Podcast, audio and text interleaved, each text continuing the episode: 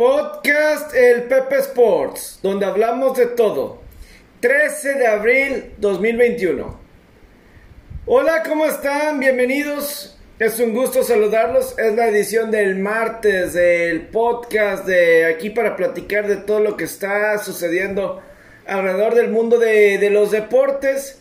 Hay temas interesantes como, pues nada más de algunos de los temas que se han dado a, conocer, ¿no? Así alrededor de, los deportes, como es el caso de, pues en la NFL ha habido bastante con el retiro de Julian Edelman, que fue cortado por Patriotas, yo creo que ese va a ser nuestro tema principal.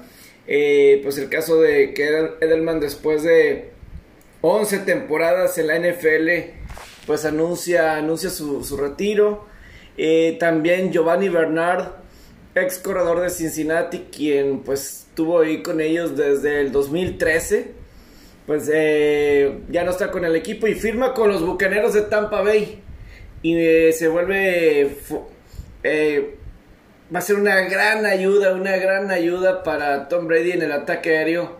el mismo Giovanni Bernard, explosivo, el corredor definitivamente les debe de, de ayudar si es que se queda en el equipo. También en la NBA se destaca que James Wiseman, el novato segunda selección general de los Warriors de Golden State, estará fuera con ruptura de, meniscos, quedará fuera eh, según lo que reportan. Eh, al momento de la grabación parece que está teniendo un súper, súper juego el caso de, Steph Curry. Y yo creo que pues así ha sido lo principal ya se volvió algo viral en redes sociales lo de lo que pues el mismo eh, Hideki Matsuyama fue eh, pues como paparazzi como se ahora fue retratado en redes sociales pues en el aeropuerto en Atlanta bailando comercial como que eso como que se les hizo eh, novedoso la gente el que se haya el, a que fuera el aeropuerto y de aquí Matsuyama como el resto de nosotros, es decir, eh, pues, simplemente comercial, o sea, como que están acostumbrados a ver a los golfistas o no sé, pues en aviones privados o sobre todo, pues, eh, sobre todo, sobre todo en el caso particular de, de, por ejemplo, lo que piensa que significa para... Eh, lo que significa el triunfo para Hideki Matsuyama, para Japón y todo eso, y lo que, se lo que viene todavía, que eso pueda convertir a Hideki Matsuyama eh, pues en alguien que va a tener pronto su propio avión y no va a tener que estarse subiendo en, sus en los aviones así comerciales, comerciales. Entonces, pues así es alguna de, de las noticias que sí se han venido dando, ¿no? Así de, entonces, creo que hay también en la NBA lo de Kyrie Irving que no estuvo disponible para jugar esta noche Kyrie Irving. Y pues eso creo que también eh, se va a generar algo de conversación ahorita en este episodio de este martes. Pero primero que nada quiero empezar claro con, con el tema de Julian Edelman que se retiró después de 11 temporadas en la NFL y pues lesiones en la rodilla, problemas en la rodilla que pues hay que recordar que en el 2017 sufre una lesión en rodilla en pretemporada de juego contra los Leones de, Detroit. Y pues ahora eh, pues se vuelve a se estuvo por una gran parte de de esta última temporada lesionado solamente pudo jugar seis partidos uno como titular tuvo apenas 21 recepciones para un poquito más de 300 yardas. Es claro que era un jugador eh, importante para Nueva Inglaterra en todo lo que batalló Patriotas este, esta temporada pasada con todos los temas eh, de falta de ofensiva. Y no solamente no estaba ya Tom Brady, sino por una gran parte no estaba Julian Edelman no, no estaba. Y, simplemente cómo llegó Julian Edelman. O sea, de alguna forma Julian Edelman reemplazó en Nueva Inglaterra lo que Wes Welker era. Y de alguna forma a lo mejor Julian Edelman resultó ser mejor que Wes Welker. Eh, o mínimo, sobre todo en los momentos importantes. Creo que ahí fue donde eh, resultó diferente. Como que Edelman empezó a cumplir ese papel en la en el en en el en la posición de receptores en lo que se le dice el slot position, que es, es el receptor interno por lo general y fue alguien muy confiable para, para Brady. Hay que recordar que Wes Welker pues obviamente fue alguien de muchas, pero muchas recepciones, alguien que muy confiable eh, antes de que se fuera a Denver y otros equipos, pero de 2007 al 2011 más o menos Wes Welker pues era fundamental y Julian Edelman llega al equipo de Patriotas de la Universidad de Kent State, llega como jugador de equipos especiales, regresar patadas y al poco tiempo se convirtió en el uno de los blancos seguros de Brady. Digo, cuando si hacemos cronológico como se dio hoy la, noticia, eh, alrededor de las tres y media de la tarde, hora de México, de repente llega la alerta de que ha sido cortado, ¿no? Que, que, ha sido cortado Julian Edelman. Y yo lo primero que se me viene a la mente, ah, Julian Edelman se va, más que se va con Nueva Inglaterra, una oportunidad y ahí se va con Brady, con Gronkowski y, y como típica persona del noreste de Estados Unidos, pues va para terminar su carrera en Florida, ¿no? Eh, en Tampa. Pero al poco tiempo, Adam Schefter de ESPN eh, señala que, que simplemente pues no va a poder, eh, que es lo corta Nueva Inglaterra para que Edelman anuncie su retiro. Schefter indica que fue operado de la rodilla en octubre. Simplemente no estaba la rodilla respondiendo después de la operación y que estaba lidiando con una condición crónica que se ha desarrollado a partir de esa operación el 20 de octubre. Tiene 34 años de edad Edelman y 11 años, 12 temporadas, pues claramente estaba siendo importante, ¿no? Para... Y era, yo creo que era algo que para Nueva Inglaterra había mucho que... Todavía mucho que dar para Patriotas, ¿no? Eh, para Edelman, estaba contando porque si hubo un problema con Nueva Inglaterra era la falta de receptores. Yo creo que era, y aquí lo platicamos muchas veces, el peor cuerpo de receptores probablemente de toda la NFL. Lo estaba, se estaba, lo estaba viviendo ahí. Y desafortunadamente para Cam Newton y compañía lo sufrieron. Sufrieron bastante sin, el, sin que estuviera ahí con ellos Cam Newton. Este, sin que estuviera Julian Edelman, Cam Newton sufrió bastante y no pudieron hacer más para que realmente eh, mínimo tuvieron oportunidad, siete victorias y nueve derrotas. Claramente faltó alguien como Edelman, sobre todo porque una temporada antes Edelman atrapó 100 pases para más de mil yardas. Obviamente estaba siendo muy productivo y todavía estaba en esa temporada de las 100 recepciones todavía estaba Tom Brady. En esa temporada 2019 todavía estaba Brady en Nueva Inglaterra. Y y pues Edelman que llegó del 2009 y, hay tantos, tantos buenos momentos que se pueden platicar de, la carrera de Edelman. Y simplemente eh, y termina como el cuarto líder receptor en la historia de los Patriotas con 6.822 yardas. Eh, pero lo más impresionante era que como que en los playoffs era el que respondía en la hora cero.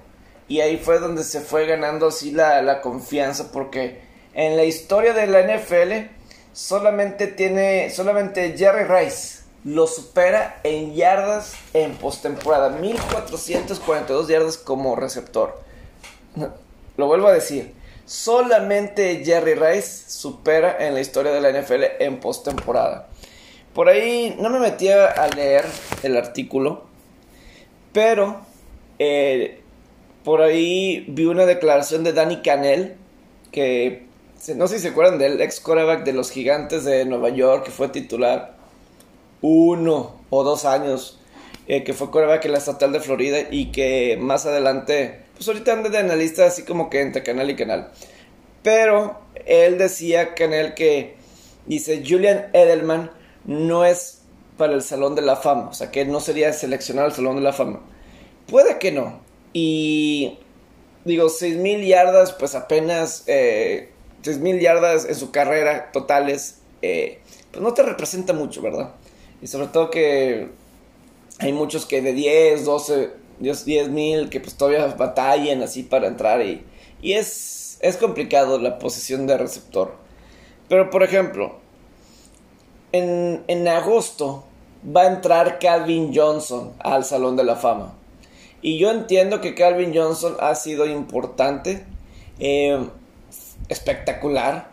O sea, en cuestión físicamente, Calvin Johnson con Detroit no puedes pedir a alguien mejor físicamente. O sea, Calvin Johnson, lo puedo decir, es como LeBron James de la NBA físicamente, es un monstruo. ¿Quién mejor? Construido mejor para jugar en la NBA. En el caso de Calvin Johnson, yo creo que es un caso similar. O sea, no me imagino a alguien mejor construido para ser un jugador de fútbol americano y sobre todo receptor. Más que nada, posición de, receptor. Pero pues, ¿qué impacto realmente tiene Calvin Johnson más allá de, eso, no? Eh, sí, tuvo su temporada casi o cerca alrededor de las 2000 yardas Calvin Johnson. Pero no tuvo sin ningún impacto más allá, me explico. Eh, o sea, yo me quedé un poquito con los Isaac Bruce, por ejemplo, que se tardó para entrar al Salón de la Fama. Aquí Calvin Johnson a la primera entra al Salón de la Fama. Eh, a mí me ha gustado un poco más que se esperara, porque puede haber muchas quejas y lo que quieran, pero un Terrell Owens, por ejemplo, eh, pues hizo más y tuvo más impacto, momentos claves, importantes. Entonces, el caso de Edelman, a lo mejor puedes decir, no es Salón de la Fama. Eh, o sea, no es uno de los mejores receptores de todos los tiempos. No, es un receptor generacional. De los que ves eh, una vez cada, no sé, cada generación. Pero es innegable el impacto de un Julian Edelman y el legado que deja. O sea, un receptor de la, de la séptima ronda hacer todo lo que hizo, tener simplemente esa cantidad de yardas en playoff, y eso significa, o sea, ¿quién no se acuerda de esa atrapada en el Super Bowl 51 contra Atlanta? Que Brady lanza pase, le, lo desvía varios jugadores de Atlanta, parecía que el balón iba a ser interceptado todavía cuando Nueva Inglaterra estaba atrás en el marcador última serie que estaba buscando eh, Brady tener el drive para buscar el touchdown y empatar. Y Edelman de alguna forma logra eh, atrapar el balón antes que toque el piso de alguna forma el césped. Y ese tipo de jugadas. Y luego fue nombrado el jugador más valioso del Super Bowl 53. Definitivamente voy a decir, eh, queda en mejores un mejor legado y lo que tú quieras que alguien, voy a decir como un Antonio Holmes, que también ganó el, el, MVP del Super Bowl, el del Super Bowl 43. Pero no me van a negar que, por ejemplo, lo que genera un, un Julian Edelman, o sea, lo que se le va a recordar a Edelman va a ser mucho mejor que un San Antonio Holmes. Y eso que San Antonio Holmes eh, mucho más talentoso en papel que Edelman. Por algo Antonio Holmes fue seleccionado alto en primera ronda eh, por los aceleros de Pittsburgh y, y, todo, mientras que Edelman hasta la séptima ronda. Entonces, eh, sí es un gran legado que deja Edelman en la NFL. Es una lástima que la lesión no, lo, no le permite más eh, que esta operación de rodilla. Y es que a veces cuando escuchamos lesiones de deportistas, lo dejamos así pasar como si...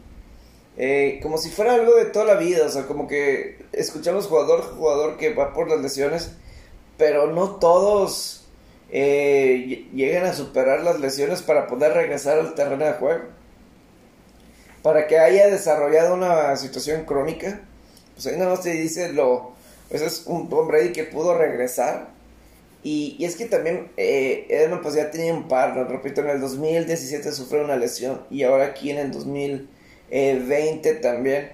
Entonces son los problemas por los que está lidiando o lidia, este, los atletas. Digo, por ejemplo, el caso de Terrell Davis, este corredor de los Broncos de Denver, que pues en postemporada él, y pues él sí está en el Salón de la Fama ahí. Por, cuando llegó a la NFL en el 95, de ahí al 98, pues no había un mejor corredor en toda la NFL que Terrell Davis. Eh, y lo demostraba en playoff que tuvo como 8 juegos seguidos en postemporada, superando las 100 yardas. Y, y el mismo Terrell que tuvo los grandes, grandes partidos. Eh, Terrell Davis este, contra Green Bay en el Super Bowl, por ejemplo, y en el, en 98 las 2000 yardas. Y de repente en el 99 sufre una ruptura de ligamentos. Eh, una ruptura de, ligamentos en el cuarto partido, tratando de taclear a una intercepción después de que le hicieron a, Brian Greasy. Terrell Davis va, regresa, trata de, una intercepción y, y tratando de hacer una tacleada a Terrell Davis le caen en la rodilla, ruptura de ligamentos y queda fuera. Pero pues realmente de ahí Terrell Davis nunca regresó y generó pues una situación degenerativa. En, ambas rodillas después de ahí y pues se, acabó. Entonces, sí, a veces, ya, por ejemplo, estamos esperando esta temporada que un Joe Burrow, primera selección de Cincinnati el año pasado, regrese. Sí, por Cincinnati uno espera que, regrese bien. Pero hay tantos, un Nick Bosa, Saquon Barkley, eh, Odell Beckham Jr., solamente, ese, solamente ellos y a veces lo damos por un hecho de que van a poder regresar y pues no todos, no todos pueden regresar de esa forma. Entonces, eh, lástima por, por Edelman que eh, yo creo que una de, las razones que un Brady a lo mejor conecta mucho con Edelman es porque pues los dos vienen de alguna forma igual, ¿no? Desapercibidos. Eh, Brady entre la sexta, séptima ronda y el mismo Edelman también. Y, o sea, los dos al mismo, o sea, underdogs que nadie esperaba nada de él. Y de alguna forma Brady conectó con Edelman y Edelman, pues, o sea, esos momentos en playoff es lo que la gente en Nueva Inglaterra nunca va a olvidar de, de Julian Edelman. Simplemente no. O sea, no lo van a olvidar y y para siempre será parte de ese trío de jugadores legendarios de Brady, Gronkowski y Edelman, ¿no? O sea, porque eh, Brady obviamente tenía sus receptores favoritos. El caso de. Estoy hablando de receptores: un Randy Moss, un Dio Branch en su momento, eh, Wes Welker, y ya si nos vamos a los alas cerradas. Eh, parecía que iba para allá Aaron Hernández, eh, obviamente Rob Gronkowski, y Julian Edelman está justamente ahí. Y a lo mejor eh, se ganó su lugar especial ahí con, con ellos. Entonces, el Salón de la Fama no siempre quiere decir no son los mejores, pero hay muchas formas de dejar huellas. Hay tantos jugadores en la historia de la NFL que si estar en, la, en el Salón de la Fama dejaron huella voy a decir, este, un, un Darrell Johnston, el Moon Johnson, el fullback de los vaqueros. Digo, bloqueando para Emmitt Smith y el líder del corredor de, todos los tiempos, por supuesto, ¿no? Eh, esos vaqueros son Jay Novacek, por supuesto. Eh, nos vamos con, así, con otro tipo de jugadores que, es que estoy tratando así que se me, me venga la mente y puede ser en, cual, en cualquier deporte, ¿no? Voy a decir, en la NBA un Robert Horry, no es Salón de la Fama, pero partido tras partido, juego tan importante, importante, ahí estaba. Y siempre, siempre destacaba. Eh, los Yankees y Deki, este, eh, Matsui, increíble, ¿no? O sea, lo que él, pues en la serie mundial y, sea, no sé, buscó bro shoes con los Yankees, ¿se acuerdan de Allen? Así como, o sea, eh, eh, o vamos a decirlo, no nos vayamos tan lejos. El mismo Fernando Valenzuela. Fernando Valenzuela no está en el Salón de la Fama de las Grandes Ligas, pero poco, o sea, el legado que tiene es mucho más grande que si estuviera en Cooperstown. El legado de Fernando Valenzuela es mucho más grande que eso.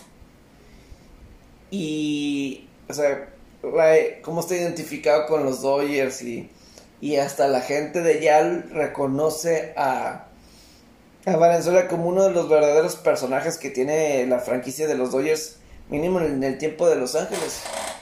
Y eso vale más. Yo creo que realmente, realmente eso vale más que si estuviera en el Salón de la Fama. Sin lugar a dudas. Este, yo, yo creo firmemente en, esa, en esa cuestión. Entonces, así va a haber jugadores y así va a ser atletas. Y, y yo creo que en cualquier profesión, o sea, no tienes que tener reconocimiento así para dejar la huella, para que seas importante para cierta cantidad de personas. O sea, en Nueva Inglaterra estoy seguro que un Edelman siempre va a mantener su eh, legado su oportunidad, el que la aprovechó y porque lo ven ese chavo sí el que supera las expectativas.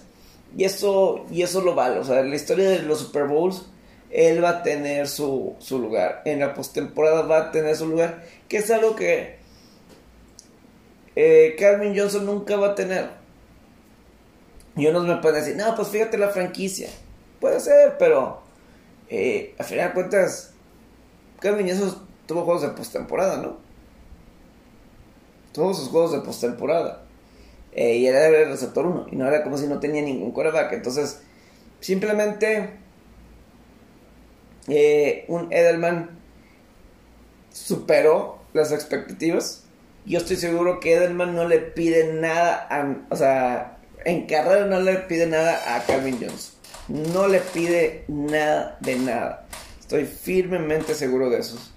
Eh, por ejemplo, voy a decir, otro jugador que dejó huella y no, ha estado en el Salón de la Fama, para mí es Roger Craig, corredor de los 49ers, en la era de los 80s, en la era de Joe Montana.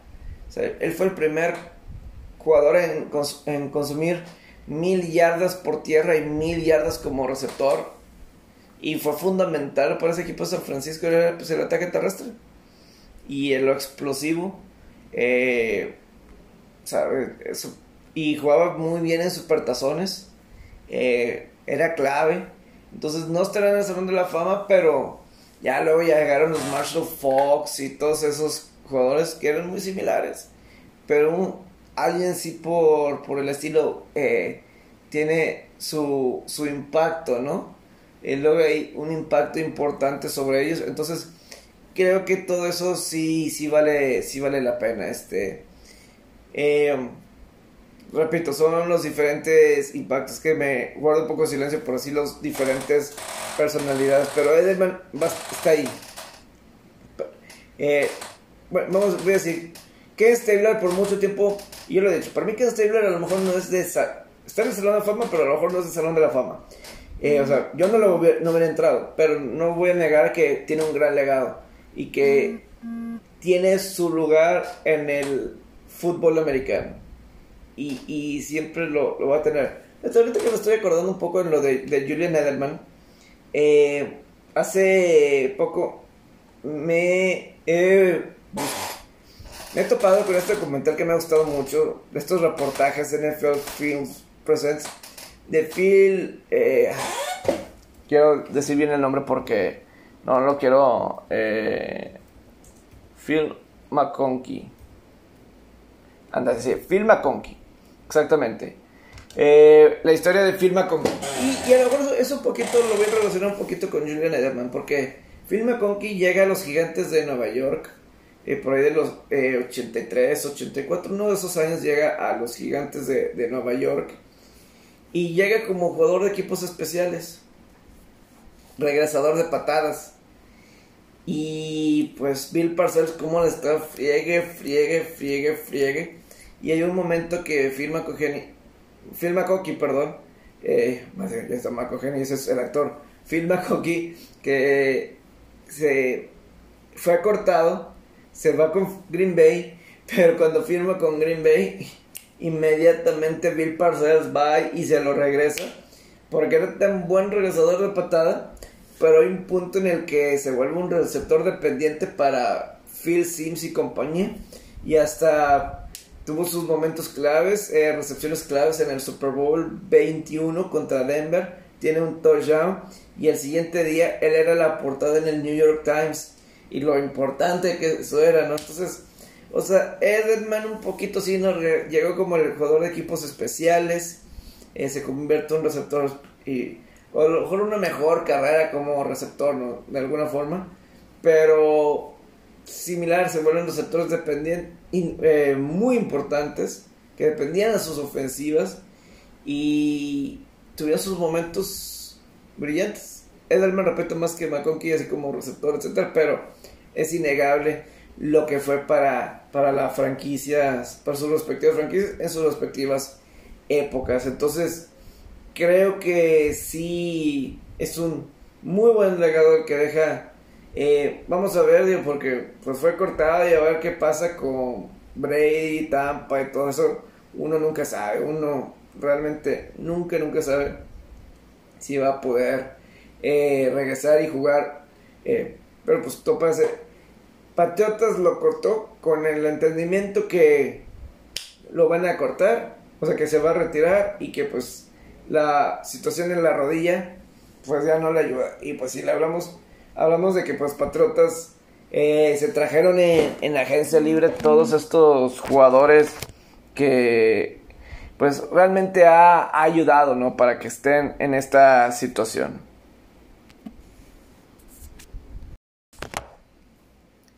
Y en otras noticias, pues la llegada de Giovanni Bernard, que firma con los Bucaneros de Tampa Bay, después que desde el 2013 había estado con los, con los bengalíes de Cincinnati y pues que alguien que ayudó bastante a Cincinnati por eh, a, calificar tres años seguidos en el 2013, 2014, 2015, ya no eh, ya no se pudo quedar con ellos, con los bengalíes de Cincinnati.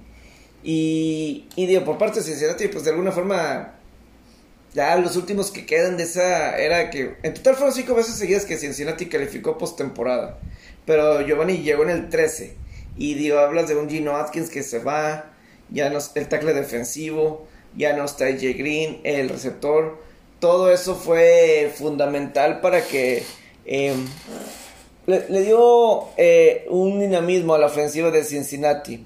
Lo único que yo digo, que yo, este, lo único que yo siento así en el caso de, de Bernard con los bengalíes de Cincinnati es que para mí nunca lo supieron aprovechar al máximo.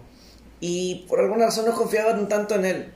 Confiaban más en Jeremy Hill que en él. Y, y, para mí Giovanni Bernard podía correr y podía lanzar, eh, atrapar. A lo mejor el problema que decían que no podía bloquear tan bien en el ataque aéreo. Y eso obviamente con, con Tampa es importante porque si va a querer estar en el campo va a tener que proteger primero que nada a, Brady.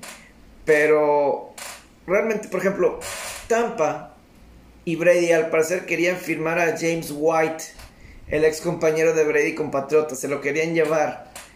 Y no, James White se termina quedando con, con Nueva Inglaterra el caso de, James White se queda. Entonces, definitivamente un, Bernard es, llega al equipo.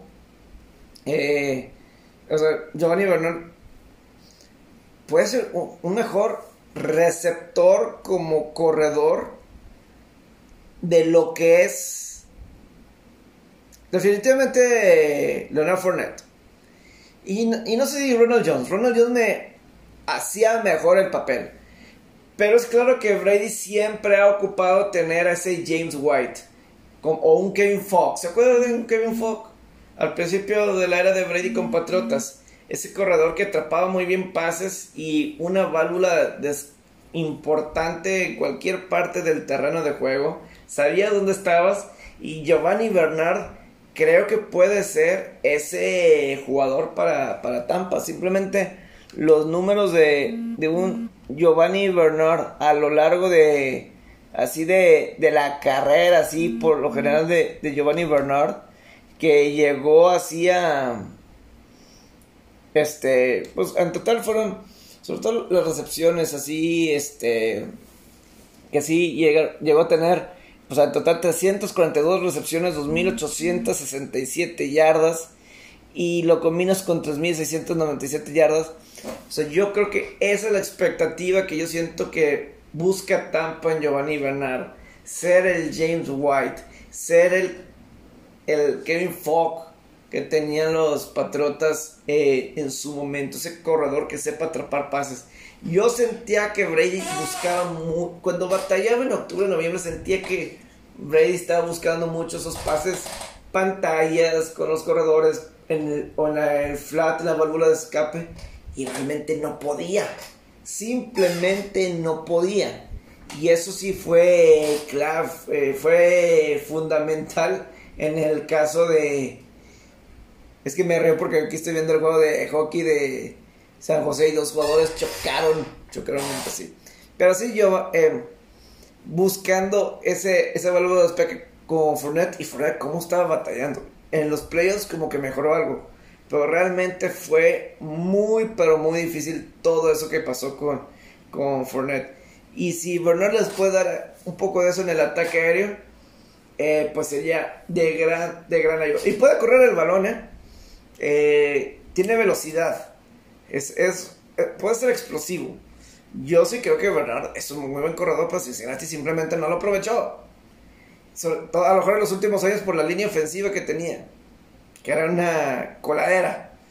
Pero Giovanni Bernard, de mis jugadores favoritos de los últimos años en Cincinnati, pero por alguna razón no lo aprovecharon. Un buen cocheo aquí en Tampa y a lo mejor Tom Brady la situación puede ser diferente y eso puede que ayudar. Así en, en últimos comentarios, y yo creo que esto ya a lo mejor lo dejamos mañana, si para cuando estén Robert y José, eh, José Alberto Farías, la, la cuestión de ah, eh, lo de Kyrie Irving y los Nets de Brooklyn, que otra vez no quiso jugar o no pudo jugar por una situación que se, se necesitaba tomar unos días libres. Y pues ya eh, seguramente quiero decir algo diferente que, por ejemplo, Stephen A. Smith que critica a Kyrie Irving, a ver, y, y entonces a veces que no juegas porque no andas bien, regresas el dinero. Bob Tierney también.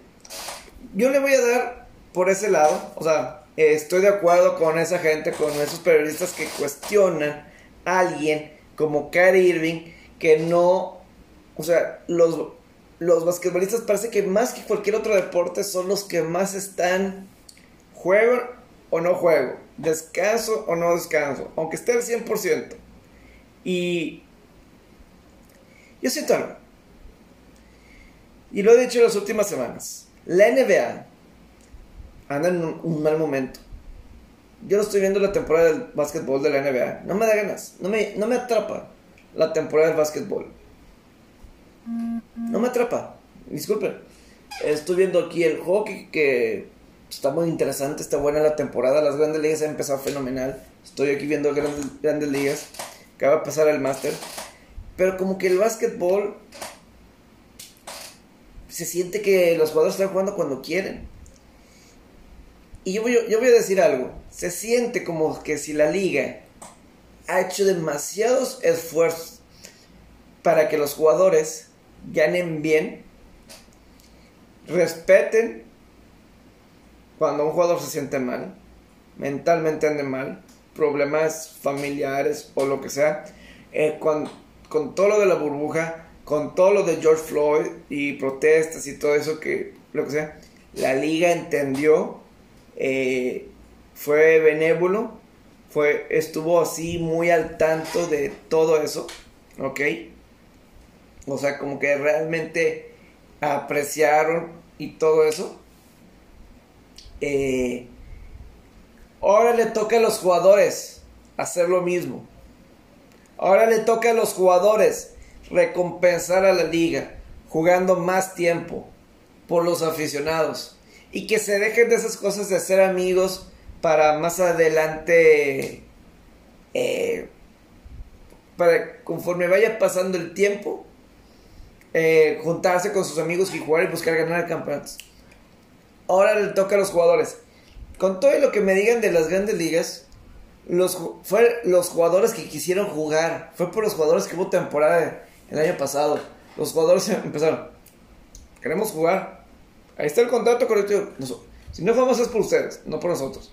Ahora, las grandes ligas querían reducir la cantidad de juegos. No. Nosotros queremos 162 partidos. Los jugadores. Ya no queremos que nos reduzcas. 162 partidos. ¿Y la NBA? Los jugadores. ¿Qué están haciendo? Nos vamos a páginas como de USA Today, por ejemplo. Eh, quiero, quiero estornudar.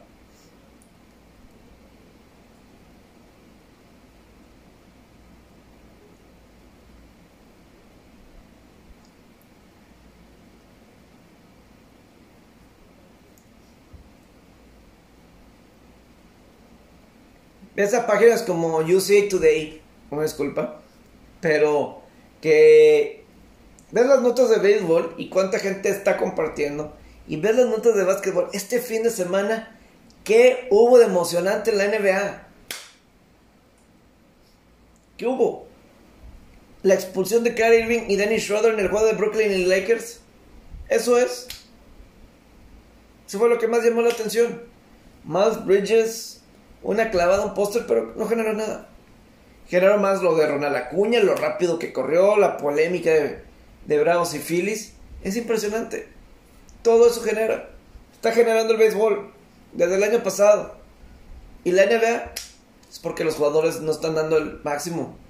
Son pocos los Donovan Mitchell que siempre están dando de todo. Un David Booker, Chris Paul, LeBron James. Son pocos. Son pocos los que se atreven. ¿Dónde está? Kyrie Irving. La liga te ha aceptado. Te ha aguantado. Brooklyn te ha adaptado. Eh, pero lo necesitas hacer por los aficionados. ¿Cómo quieren que uno se ponga a ver juegos y no le están echando las ganas todo el tiempo? ¡Qué flojera! Aquí estoy viendo unos patos de Anaheim. Una NHL que no van a calificar a pero son el peor equipo de, la división oeste. Y acaban de vencer a un San José por segunda ocasión en una semana. Que están peleando para playoff. Están dando de todo. Y es divertido. Es padre. Eso, es lo que me refiero. ¿Dónde estás, NBA? Los jugadores. Es tiempo de recompensar a esos dueños que han hecho todo lo posible. Adam Silver. Para tratarlos bien. Que estén cómodos. Adam Silver ha sido muy Players Commissioner. Ha sido Players Commissioner. Pero creo que se están pasando. Es que Leonard que lo juegan todo el tiempo. ¿Es ahora o nunca? No es ahora o nunca. Pero es por bien. Repito, a mí no me da ganas ahorita ver de NBA. Prefiero la temporada de grandes ligas que está empezando. Hay cosas interesantes, divertidas. Siempre. NHL. Vean hoy. Nada más en, este día. Montreal le ganó Toronto. Que tenía 11 victorias al hilo. Detroit, peor equipo de la división central, venció por segunda ocasión en tres días a Carolina, el mejor equipo de esa división, este, división central. De visitante les ganó. Los Ángeles tenía ventaja de 2 0 sobre Vegas. Vegas regresó y ganó, pero bueno, eh, mínimo daba ahí la pelea. Eh, Ottawa en casa venció a Winnipeg 4-2. Eso es. Están queriendo jugar. Y con todo de la pandemia y todo eso que pues todavía sigue. Están queriendo jugar. Entonces, ¿qué es lo que está pasando? Así, así de sencillo, así se los dejo. Entonces, Eh, pues ojalá que anden bien. Esto es eh, lo que quería platicar con todos ustedes. Que tengan un excelente día. Eh, estamos platicando.